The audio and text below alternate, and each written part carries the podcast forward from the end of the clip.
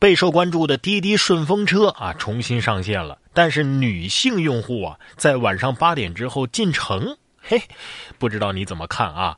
滴滴顺风车十一月六号在滴滴出行 APP 公布了最新的产品方案，同时宣布十一月二十号起将陆续在七个城市运营滴滴顺风车。每天的运营时间呢是早上的五点钟到晚上的十一点，但是女性乘客被限制在早上的五点到晚上的八点。有网友质疑滴滴限制女性使用时间的这个规定啊，这是性别歧视吗？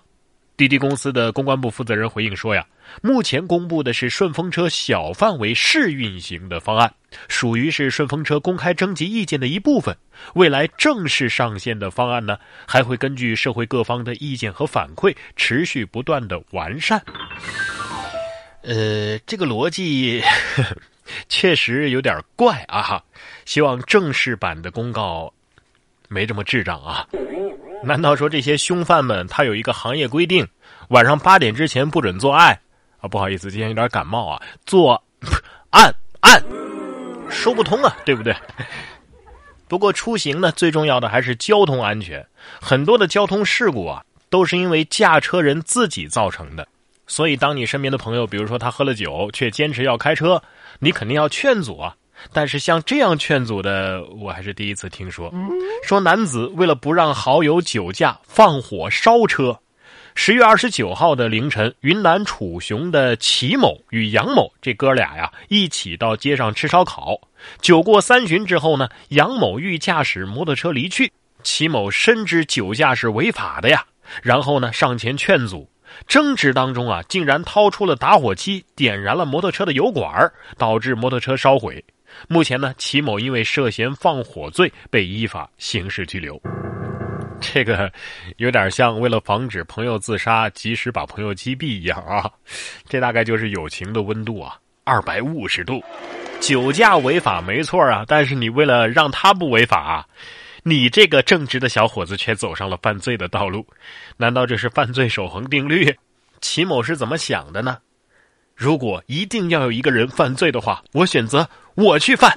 一瞬间还有点感动。同样是因为酒驾，下面的这对夫妻更是奇葩。说妻子酒驾被抓，丈夫醉驾赶来。近日的一个晚上，齐齐哈尔市交警在夜查的时候，发现一个酒驾的女司机王某酒精浓度已经达到了每百毫升六十五点五毫克。民警随后将王某带回大队进行进一步的调查。王某的丈夫白某呢，驾着车赶到大队来接妻子王某。民警发现这白某也是酒气熏天，于是，一测量发现啊，这个白某的酒精浓度也高达每百毫升二百点二毫克，已经是属于醉酒驾驶了，是严重违法行为。目前，白某已经被立案调查，将面临吊销驾驶证，五年内不得重新考取，而且面临被处以拘役六个月的刑事处罚。果然是快双十一了啊，买一送一呀！而且还没有双十一的那么多套路，不给人家警察抓人增加哪怕一丝丝的麻烦。这还真应了你们结婚的时候说的那段话：不论顺境逆境、富贵贫穷、健康疾病，哪怕是醉酒驾驶，我都会永远陪伴你。你别说，这男人虽然违法啊，但是婚姻的承诺他是做到了。可是作为一个成熟的已婚男人，这个时候你接什么老婆呀？你不应该赶紧趁着他不在家，开开心心的拿出私房钱，跟朋友们一起去吃饭呀、喝酒啊、开黑呀？结果你非要葫芦娃救爷爷，什么意思呀？来一个送一个呀！一个酒驾，一个醉驾，不叫代价，你就会付出代价。反省反省吧。下面这位女子倒是遇到了真爱，而且是在多次骗婚之后，所以这日子能过得安稳吗？在遇上男子甘某以前呢，张某涉嫌多次骗婚，并且与另外三名女子合谋编造了假身份，还设定角色扮演。但是张某遇上了九零后甘某之后啊，就被爱情打败了，住进了甘某的家中，并且打算安稳过日子。最终啊，却招来了三名同伙的报复。张某报案之后，四川射洪警方控制了张某以及其同伙何某、冉某还有雷某。目前涉案的四个人被公安机关分别以涉嫌诈骗、抢劫罪向检察机关移送起诉。哎，类似的情况也不是没有说过。说过多少次了，不要把个人感情带到工作中来，真情实感的工作是要遭报应的。不过这条新闻之后，最应该反省的呀，是正在听节目但却是单身的朋友。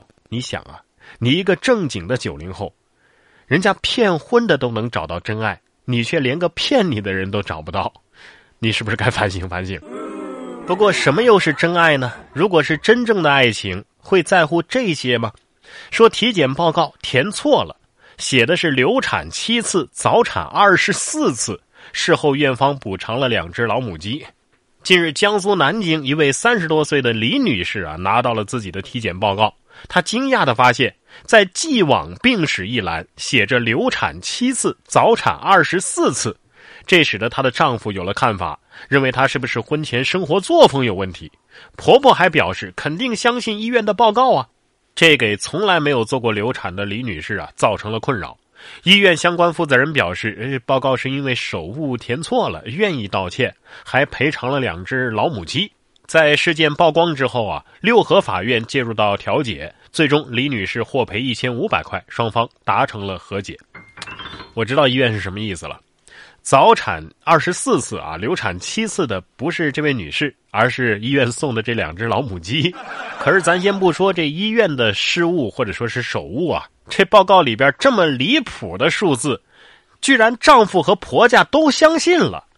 哎呀，真的是分不清他们到底是蠢呢还是坏呀？对呀，这位女士啊，我建议你拿着这一千五百块钱的赔偿出去玩吧，让你的老公抱着医院送的这两只老母鸡去过吧。